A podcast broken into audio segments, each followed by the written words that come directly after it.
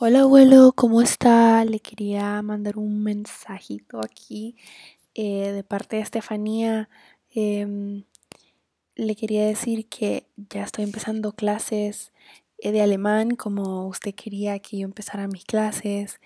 Ya eh, estoy en la tercera clase y estoy aprendiendo sobre em, cómo se dice abuelo y abuela, que em, se dice opa y oma o grandvater, grandmutter y em, lo quiero muchísimo. Lo estamos esperando aquí con brazos abiertos y eh, espero verlo pronto.